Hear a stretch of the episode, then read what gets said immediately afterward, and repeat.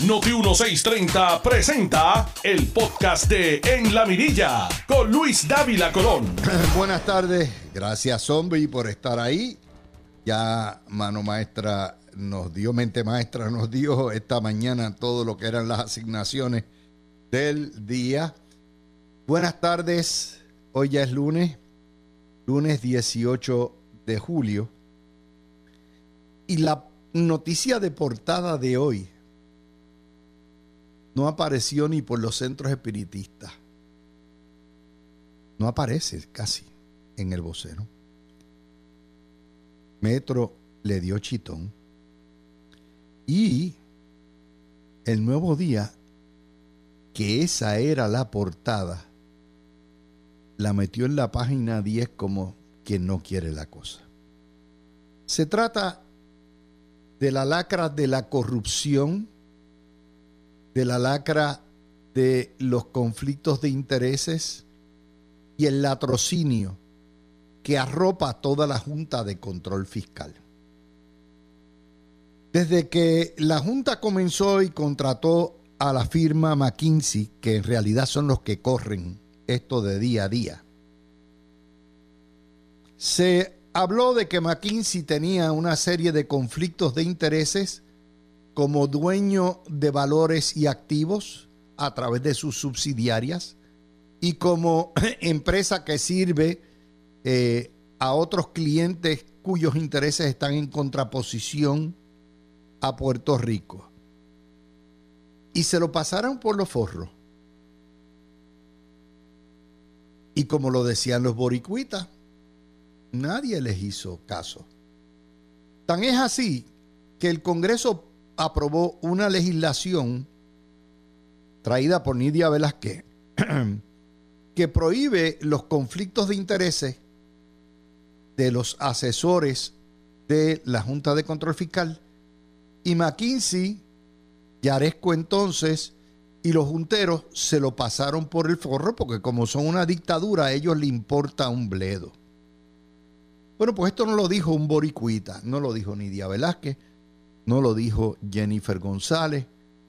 Esto viene directo del ex juez de quiebra Stephen Rhodes que atendió la quiebra de Detroit y que como abogado de una competidora de McKinsey le ha pedido al síndico de quiebra que frene los pagos a la firma consultora de la Junta de Control Fiscal por su corrupción, y así lo llama, y los múltiples conflictos de intereses y todas las ocasiones que se le ha pedido que reflejen y que develen los conflictos de intereses y se han negado a bajar franco. De acuerdo al juez Rhodes, McKinsey ha obtenido millones en ganancias especulando con sus inversiones de bonos en Puerto Rico. Es decir, es decir, asesora a la Junta, por lo tanto pichea, y cachea por otro lado, porque es quien asesora a la Junta en cuanto a los valores, las reestructuraciones, lo que se debe pagar, y tiene información interna, lo que se llama insider information, de cómo está la situación fiscal de Puerto Rico, qué se va a hacer con la situación fiscal de Puerto Rico y cómo eso incide en la reestructuración de la deuda, donde ellos tienen intereses a través de sus subsidiarias. Es decir, estamos hablando de un latrocinio. La jurisprudencia de federal, del Supremo Federal, ha hecho bien claro que en un procedimiento de quiebra hay que negarle pagos a asesores que tengan interés directo en el resultado del proceso. Eso está claro. la jurisprudencia no hay duda. Pero McKinsey, a través de sus clientes y a través de su subsidiaria, eh, subsidiaria mío, M-I-O, así se escribe, todo es mío, tiene inversiones directas e indirectas en la deuda de Puerto Rico. Y eso se le ha dicho y se le ha repetido y se le ha pedido que acabe y enseñe las cartas completas y no le ha dado la gana. McKinsey alega tener una muralla china, es decir, eh, eh, lo que pasa en mi subsidiaria nosotros no sabemos nada porque no nos comunicamos con ellos. El juez Rose dice embuste. Tan es así que fue multada por la Securities Exchange Commission precisamente por no mantener distancia y por tener control de sus subsidiarias, en este caso mío. Y nuevamente, McKinsey también tiene un récord oscuro como asesora de farmacéuticas en la venta de los opioides, ese escándalo que, que provocó millones de muertes en Estados Unidos por la venta de los opioides y ellos asesoraban a Big Pharma. La cuestión es que esta es una noticia de envergadura en una jurisdicción donde la Junta y los federales y todo el mundo han dicho que Puerto Rico y los políticos eh, se llevan los clavos de la cruz y son corruptos. Los encargados de regentear la quiebra son los más pillos de todos. Los encargados de regentear la quiebra tienen intereses en Puerto Rico y ajustan sus recomendaciones con tal de sacarle el mayor beneficio posible a sus valores y a sus intereses. Eso sería un escándalo en cualquier lugar. Aquí están buscando alcalditos porque se metieron en el bolsillo 90 mil, 100 mil pesos, lo que fuera, y eso está bien. Aquí hay millones envueltos. Aquí hay violaciones a diestra y siniestra de ley federal. Esta es la dictadura que rige a Puerto Rico. Estos son los junteros, estos son los técnicos, los ojos de la Junta, porque la Junta no tiene mucho empleado. Y pasan gato por liebre. En cualquier país civilizado del mundo, ese documento del juez Rhodes, ese pedido al síndico diciendo no me le pagues más porque esta gente tiene un problema muy serio, tiene un conflicto, se han lucrado, hubiese sido material de portada en 20 páginas en todos los periódicos de un lugar y de un país civilizado. Pero en Puerto Rico, como todo el mundo tiene las manos amarradas y le tiene miedo a esta dictadura, cállese la boca, no hable, no diga nada. Esto es el caso clásico de el cabro cuidando las lechugas. Estos son los que vienen a decirle a los políticos electos de Puerto Rico, no puedes gastar en esto. No puedes aprobar esta ley. No puedes pasar este dinero para acá. Y son los primeros pillos que se llevan los clavos de la cruz y que se representan ellos mismos y que tienen carta abierta y carta blanca para hacer lo que le da la gana. Tienen patente de corso. Y usted dice, ¿y por qué el nuevo día no, no los toco? Pregúntense. ¿Y por qué el resto de la prensa no? Ah, no, no, ellos están, el resto de la prensa está en hacerle la propaganda a la UTIER para la revolución eh, que viene el miércoles. A ellos no les interesa esto. El resto de la prensa está pendiente del chisme del día. Ellos no les interesa esto. Esto está beyond their heads. Porque el latrocinio es de millones de dólares de millones de dólares. Pero estamos, ¿sabes? Cuando hay unos enfoques y unas cosas, no hay quien las toca. Eh, la segunda nota que sale el fin de semana es todo relacionado al plebiscito y vamos a irlo cogiendo poco a poco.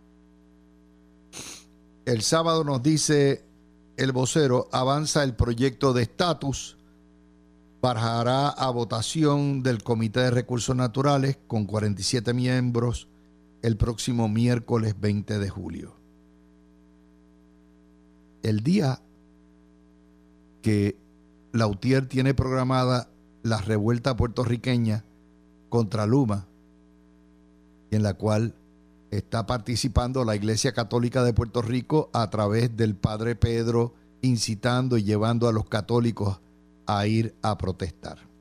Quieren hacer a como de lugar otro golpe de Estado como el del 19, del verano del 19, usando a Luma y energía eléctrica y la inflación en los costos del petróleo para iniciar y llevarnos a la revolución. Dice, eh, bajo el, proyecto de plebiscito, ustedes saben que el, el viernes, con el panel del viernes, comenzamos a analizarlo. Eh, la opción ganadora deberá tener 50%. Está obviamente diluida la estadidad con dos opciones de independencia la libre asociación y la independencia total. Y los dos que lleguen, si nadie saca 50% de los votos, irán a votación final las dos que más votos saquen. Bajo la independencia y la libre asociación, los ciudadanos y las empresas americanas, por ley federal, esto viene desde tiempo inmemorial, tienen que rendir contribuciones federales. No importa dónde usted esté, en qué parte del planeta, usted tiene que rendir contribuciones federales. y no solamente eso, en la República Asociada y en la República de Puerto Rico, los ciudadanos americanos que, que permanezcan tienen que pagar también contribuciones sobre la herencia, porque hay contribuciones sobre herencia federales. Esto, cualquiera de las dos opciones va a requerir un omnibus bill. De hecho, cualquier transición, cualquiera de las tres opciones. El proyecto da un año de transición para la independencia, dos años de transición para la República Asociada y un año de transición para la estadidad.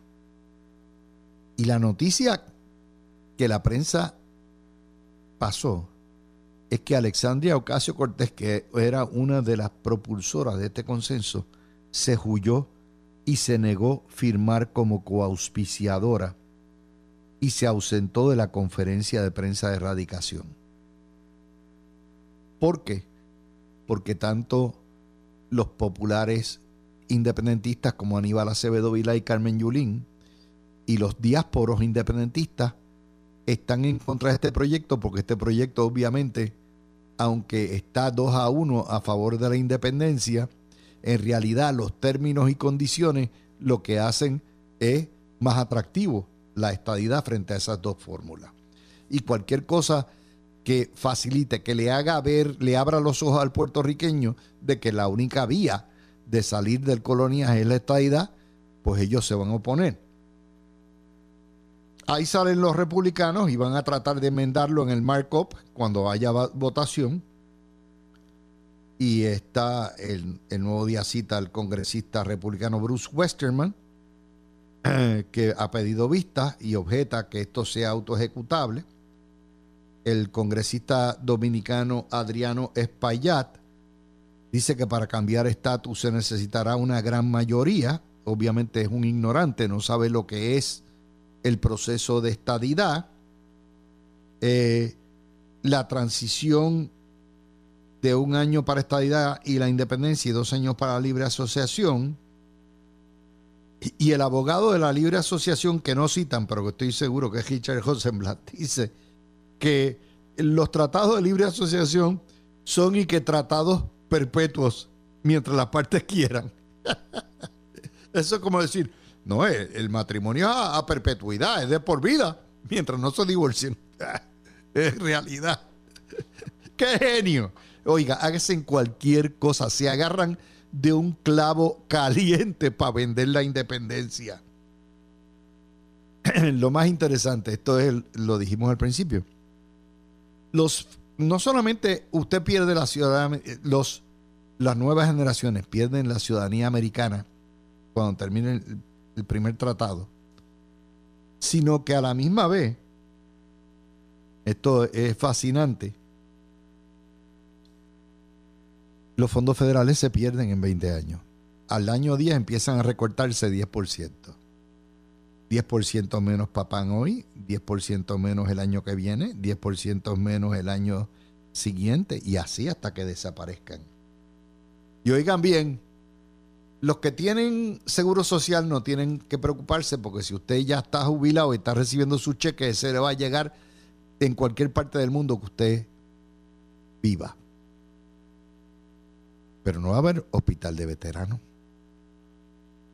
Y los fondos que usted haga, las aportaciones que usted y su patrono vaya haciendo y usted no está jubilado, de seguro social, se le van a traspasar a la república para que el gobierno de la república determine qué hacer con ese dinero y cómo va a ser su ley de seguridad social. Si es que cada vez que salen más cosas es para pararle los pelos a la gente, ¿verdad? Y eso es una de las notas que hay ahí. Eh, así que no es solamente, ¿cómo no? Ustedes quieren ciudadanía americana en la República Asociada, ¿cómo no? Ténganla ahí, pero recuérdense que tienen que pagar contribuciones federales a los ciudadanos americanos, tienen que rendir planilla a los ciudadanos americanos y además de eso, si hay herencia, tienen que pagar la contribución federal sobre la herencia. Eso es para para que sigan con la vaina de que quieren la ciudadanía en la República, ahí es donde vienen en conflicto las leyes de la nación puertorriqueña, ¿verdad? Con la nación asumiendo que no haya, eh, porque la nación puertorriqueña muy bien puede poner impuestos sobre las herencias. Yo no tengo la menor duda que lo habrán de hacer.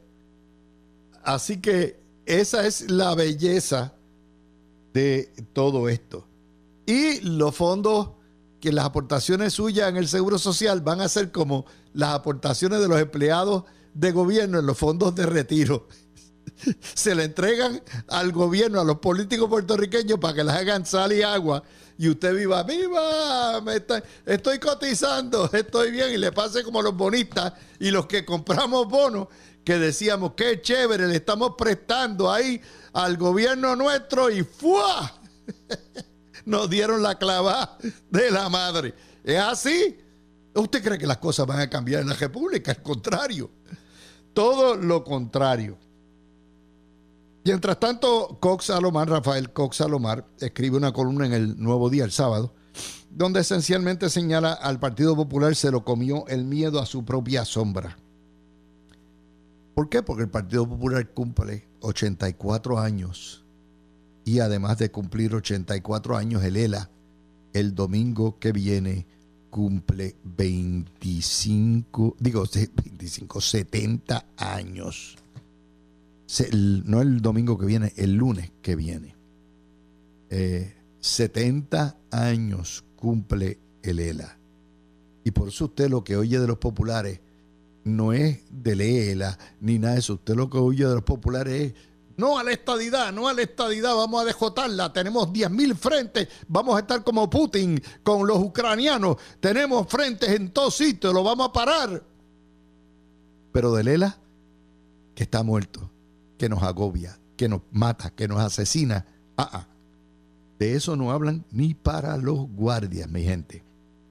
Voy a hacer la pausa y voy a venir con más de las noticias del día de hoy eh, cuando pasemos los titulares y vengamos en la segunda parte. Hoy hay, como en los lunes, dos videos. Así que cierro este y abro el otro y vamos a hablar de, vamos a cantarle Happy Birthday a Lela con las estadísticas. Vamos a empezar esta semana, vamos a estar toda la semana diciendo, ¡qué bueno es Lela! Aquí.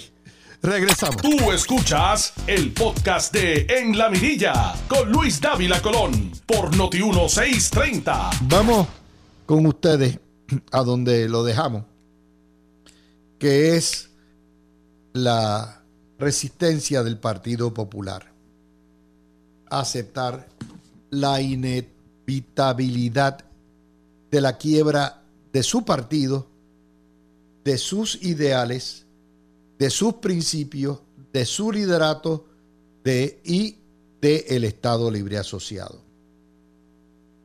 Eh, hoy el vocero nos dice como principal, eh, eh, el vocero es en los periódicos el, el periódico más tradicionalmente popular, ¿ok?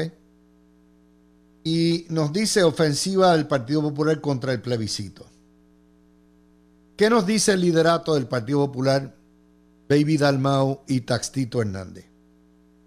Básicamente que ellos van a pelear en cinco frentes contra la estadidad. Que la estadidad es el demonio, que eso es el infierno y que hay que detenerla.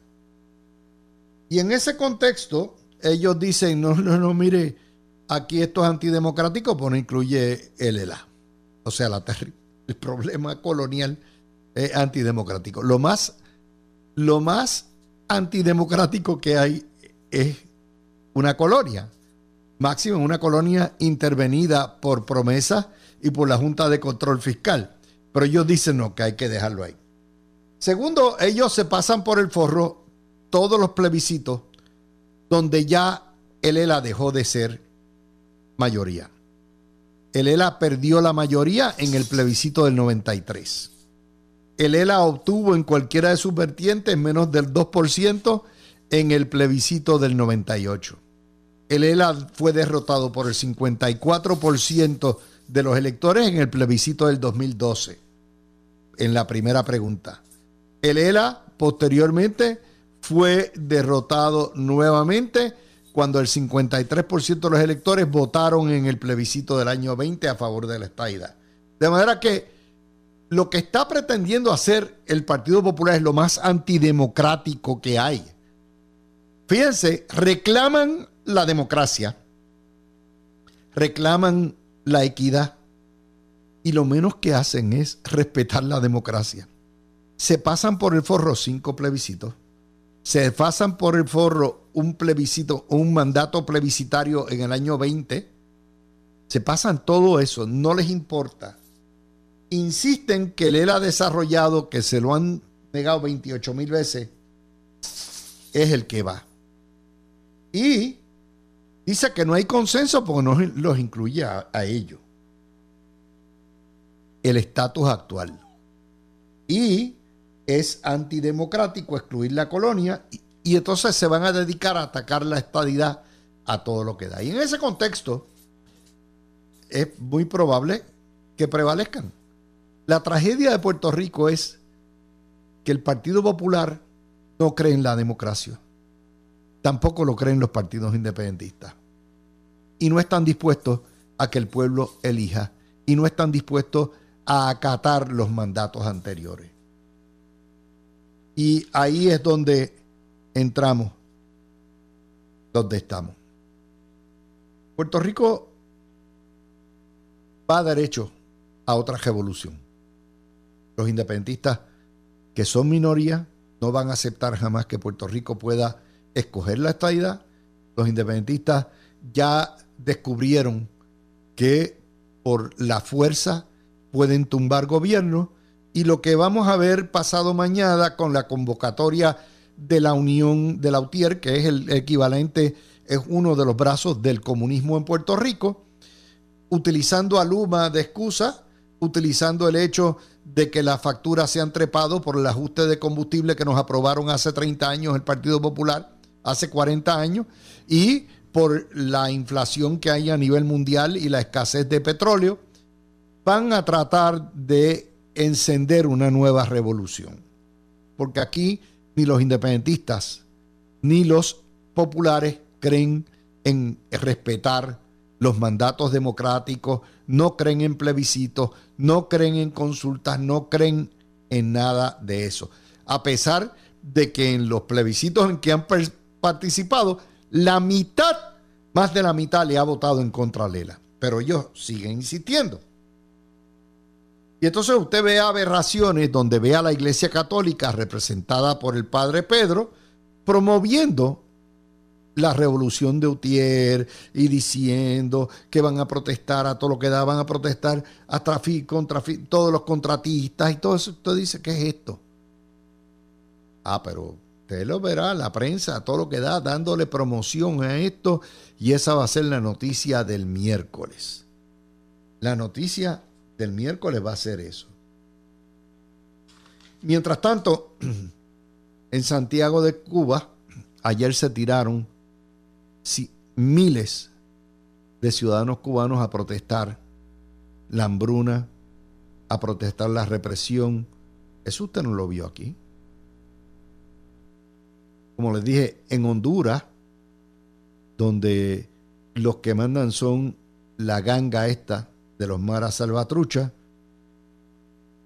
este fin de semana la ganga contrató grupo de sicarios por 200 mil dólares para que asesinaran al hijo del expresidente Lobo. Así está en la República. Y es a palo limpio. Así están las cosas. Pero en Puerto Rico no le van a decir nada porque el Caribe es nuestro reflejo, nuestro espejo. Y si ustedes conocen de esas noticias, es sin diablo, man. Esto es lo que tienen. Y cuando yo les traigo a ustedes estas noticias. Se las traigo porque aquí no se reseñan. Mire, el Partido Popular no tiene que ir muy lejos. Hubo, Trujillo Alto es uno de los cinco municipios que componen el complejo metropolitano. Ha sido desde mucho tiempo una sede fuerte del Partido Popular. El alcalde popular fue destituido, pues renunció porque cometió corrupción. Y convocan a una primaria y eligen un ex legislador popular que gana no por, si gana con 1.500 votos, de una ciudad de casi 80.000 electores. Apenas fueron el 2 o el 3%. Claro, los PNP no votan eso, ni los pipiolos, ni los demás, pero los populares tienen 40 mil, fácilmente 35 mil votos. 1.500 votos. Y como les decía Iván Antonio esta mañana, y obviamente el Partido Popular va para atrás como el cangrejo. Todos los días hay menos gente dispuesta a identificarse, a participar en los eventos populares. Lo hay porque, como le digo, está, mira lo que está haciendo hoy la, el titular ahorita nuestro. La legislatura abre una cacería de brujas, esta vez el joven Héctor Ferrer contra Héctor Joaquín Sánchez, que lo pasaron de jefe de, la División Legal y subsecretario de Educación y lo pasaron a eh, de Educación a Obras Públicas. Esto no se lo va a decir la prensa. ¿Saben por qué lo pasaron? Primero, porque es activista PNP y la secretaria de Transportación y Obras Públicas es popular. Como se está yendo medio wild, ahí cogió Fortaleza y le aplicaron el componte.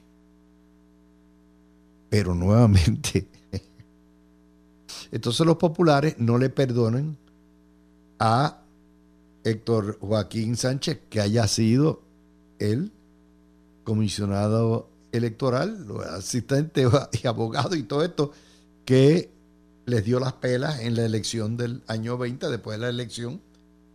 Y entonces convocan, y eso es lo que se dedica a la legislatura de Puerto Rico. Este joven Héctor Ferrer, que dice que él es distinto, y que eso es lo que hace, eso es lo que pare. Lo que pare es mordaza lo que para es persecución, lo que para es venganza. Ellos no saben nada más. Esa es la legislatura. Y eso es lo que hay. Eso es lo que están produciendo. Porque no se les ocurre nada más. Y entonces pues van a tirar por la, la casa por la ventana contra el mandato estadista. Como esta es la semana del 25 de julio y vamos a estar aquí el próximo lunes también con ustedes, Yo les voy a dar el balance de lo que ha sido el pozomuro de Lela de 70 años. Estos son bajo el renglón de noticias estadísticas, es decir, estadísticas que dan o agencias de gobierno o agencias o economistas sobre la realidad de Lela, yo las apunto y las voy apuntando. Para posteriormente, cada año, cuando llegue el aniversario de Lela, recordarles a ustedes, ¿verdad?, Donde que nos tienen viviendo en la porqueriza. El Partido Popular tiene 84 años. El ELA tiene 70 años el lunes que viene.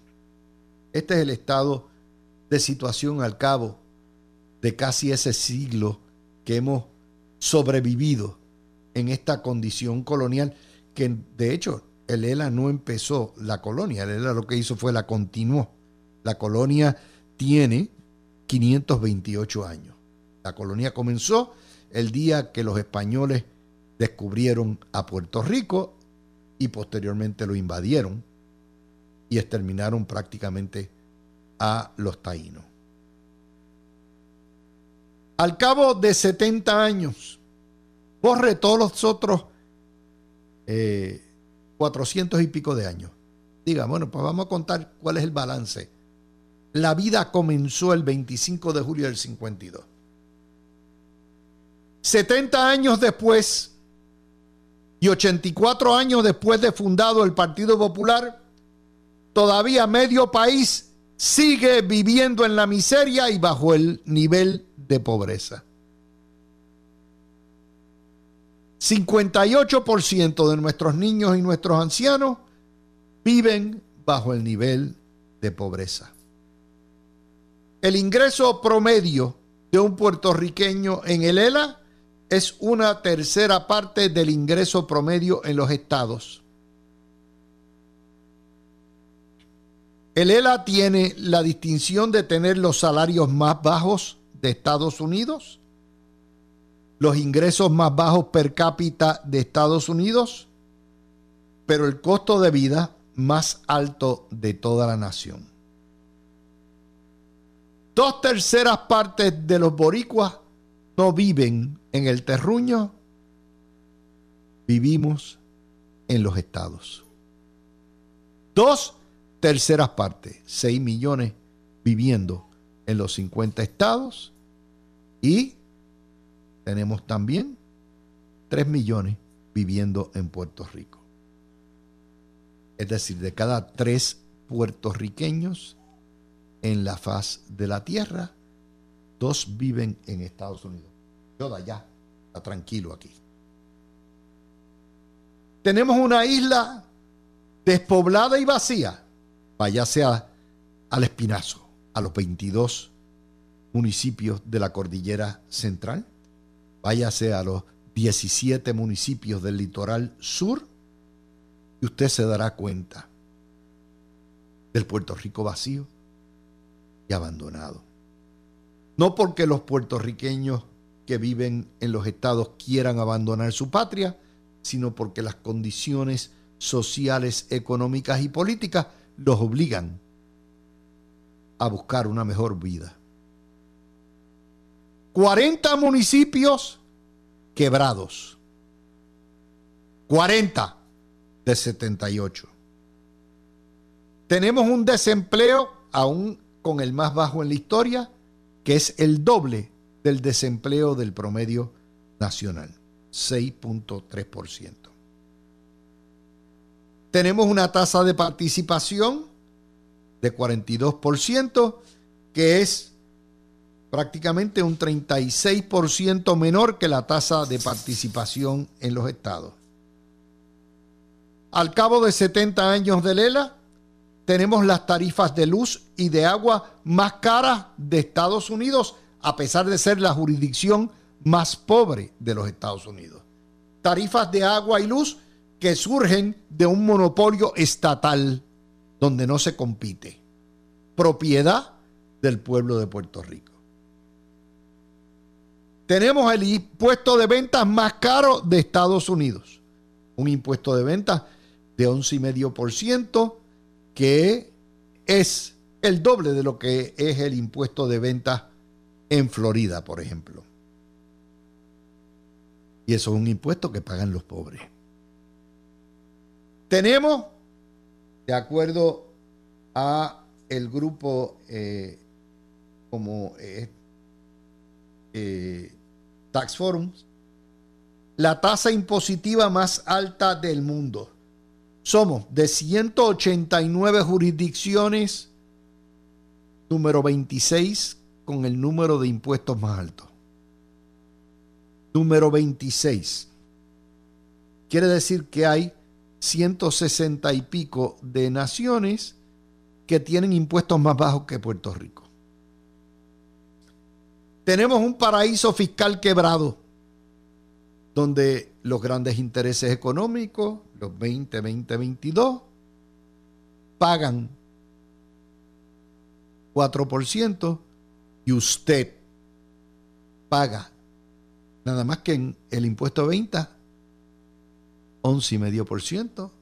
A usted se le espetan cuando tiene que comprar un carro nuevo con los arbitrios más caros en todo Estados Unidos, sin contar todo lo demás. Aún así tenemos una evasión contributiva de casi 50% con una economía subterránea. Somos la tercera jurisdicción en asesinatos y violencia en Estados Unidos. Por cada niño que todavía queda en el ELA, hay cuatro viejos. La mitad de nuestros viejos tienen que ser cuidados por otros viejos, porque o los hijos se le fueron, los nietos se le fueron, no hay quien los cuide. Mitad de nuestra población está en el plan de socialista de, gobierno, de, de salud del gobierno y en el plan de alimentos, de cupones de alimentos o de cheques de pan. Al cabo de 70 años, el grado de escolaridad del puertorriqueño es de octavo grado y 40% tenemos de deserción escolar y más de la mitad de los niños en todos los grados no dominan las destrezas básicas ni de inglés, ni de español, ni de ciencias, ni matemáticas. Aún con todo y con eso tenemos una escasez de mano de obra. Por cada dos personas que se mueren en el ELA, uno nace. Quiere decir que vamos para atrás como el cangrejo. Tenemos una tasa contributiva total en el agregado de todo lo que se paga de 64.4%. De acuerdo al Instituto de Estadísticas, esto sacó el año el mes pasado, el costo de los servicios públicos en el ELA supera por 60% el costo de los servicios públicos en los estados. Puerto Rico recibe en fondos federales el doble de su presupuesto y aún así está pobre. La matrícula universitaria ha bajado 38% en 12 años.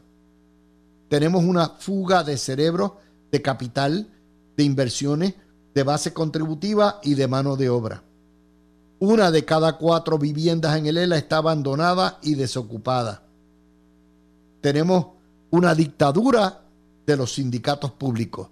Los puertorriqueños somos esclavos del empleado público y no al revés. Entre enero del 2016 y el 21, Puerto Rico perdió el 42% de sus eh, empleados de la construcción. La mitad de los policías se han tenido que retirar este siglo. Tenemos uno de los inventos más perversos y más terribles de la humanidad, el asunto de la permisología que no permite avanzar. La quiebra de Lela dura ocho años, seis bajo una dictadura de promesa. Nuestra democracia ha sido anulada por promesa, aparte de que no podemos votar por representantes, ni congresistas, ni senadores, ni por el presidente. Aquí se dio un golpe de Estado en el año 19. No hay ni médicos ni especialistas para atender las necesidades. Tenemos los peores servicios públicos tenemos el sistema educativo fracasado. Y en esos 70 años hemos visto revueltas nacionalistas, mordazas contra independentistas y contra estadistas, terroristas y golpes de Estado. Eso es parte de... ¡Qué bueno era! Y por eso el Partido Popular no habla del Estado Libre Asociado y ataca a la estadidad. Son las 12 y 56 minutos. Tú escuchaste el podcast de En la Mirilla con Luis Dávila Colón en Noti 1630.